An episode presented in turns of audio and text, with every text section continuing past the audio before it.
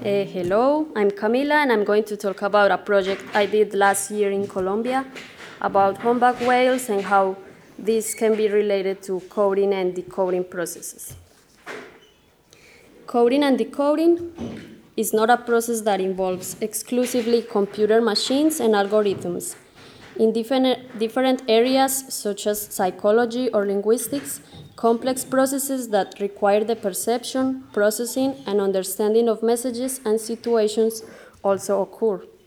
Even in nature itself, we, we find discrete codes such as DNA or RNA, which are defined from chemical structures and are responsible for the most important coding and decoding of our organism.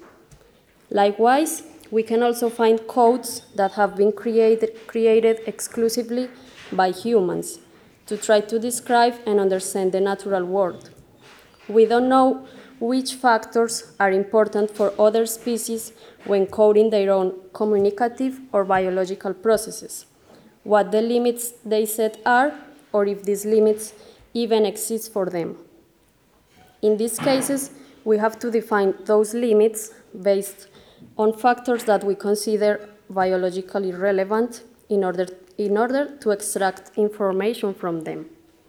In this sense, coding is also a human tool that serves us to understand nature. It help, helps us differentiate one thing from the other and allows us to generate sequences of characteristics that are delimited. Also, by aiding us to understand the world more simply, it lets us store certain information for better analysis, comparison, and sharing. When we talk about coding in these terms, we are undoubtedly adding a human bias by defining the limits and criteria ourselves. However, this is the only way that we have the only way we have to see and interpret the world, because as humans, we can only understand things from the human point of view. Taking the case of humpback whales as an example, in the construction of their songs, they follow a coding and decoding process. But since we don't know the rules that define their own natural codes, codes, we have to create our own guidelines to try to understand them. For us, these rules appeared in the 60s when scientists uh, Roger Payne and Scott McVay discovered the songs of humpback whales and they structured them into a hierarchy containing units, uh, sub-phrases, phrases, and themes, as a resemble of the music created by, hu by humans. Coding their songs not only allows scientists to study one of the most complex and mysterious sounds in the animal world, but also to analyze the whale's behavior, how they learn from sound, and even their, their migratory patterns. Described by Payne as exuberant, uninterrupted rivers of sound, these songs are so enigmatic that even sci scientists don't know with certainty how whales produce them or what their purpose is. Nevertheless, they have been able to determine that these songs are an energetically costly and complex display because they are learned, evolve over time, and can be sung by males for up to 24 hours without interruption, which means that the information encoded in there has a great biological and evolutionary value. But even though nowadays it's not possible to decipher what kind of information are the whales coding in their songs, it's a fact that they have a great impact in humans' emotions. That's why last year thanks to the financing of the art and culture stimuli of the Medellin Mayor's Office in Colombia, some friends and I decided to create a 360 degrees video recreating and representing the universe of the humpback whales while sensitizing around their heartbeats and songs, using their emotional power to connect people with these mysterious creatures, even the, if they are far away from the ocean. Starting with a point of life, that comes alive and surrounds the participants. This video holds a very tight relationship with light, sound, and a sense of life. It wants to give the audience the chance to feel how whales move, sing, and live their world through a synesthetic experience in which they can not only hear but also visualize the songs of these animals. Sorry.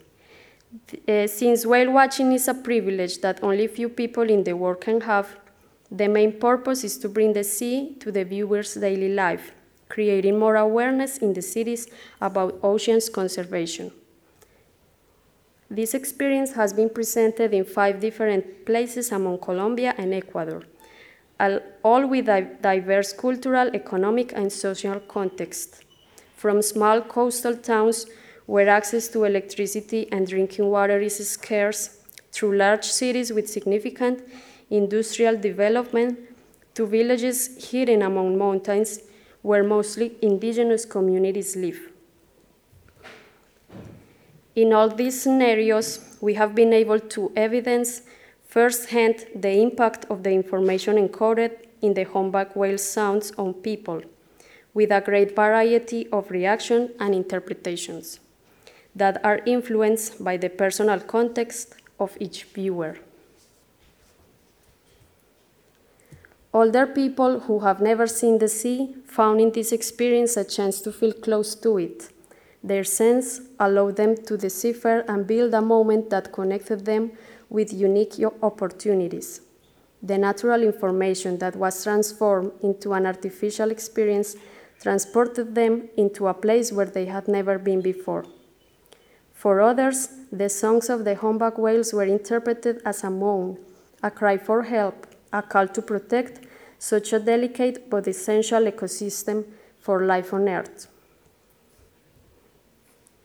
Perhaps one of the most unexpected interpretations was, the, was that of a group of indigenous people from the Embera community in Colombia, who traveled for hours by boat to visit the Reading and Writing Festival in a nearby town, which included the presentation of the 360 video with virtual reality glasses as one of the events. For them, this experience was like daydreaming. They describe it as being immersed in a vivid dream that cannot be touched, touched or manipulated, where one is a spectator who perceives each element and then tries to decode it, to decode it and make sense of it in what we know as the real world. In the case of this project, recreating a natural environment through an artistic piece provides information that is transversal to whales and humans. That's why people were able to relate to a place they had never visited before. The meanings behind the audiovisual elements given go beyond a code storing information. They are complex, deep, ever present, and dependent on our own relation to the world. The power of abstraction of the senses allow different people to experience different sensations from the same code, where the condition of each one's personal and social context were in charge of creating un a unique environment for the interpretation of what they saw and heard. As we continue to find hidden codes in nature, experiences like these people's show us what, that we are connected beyond what we believe. Our way of perceiving the world and life is held in the form of codes that reside deep within our being and our biology. And it's in that depth that human, humans, whales, and many other species beings are equal. Thank you so much.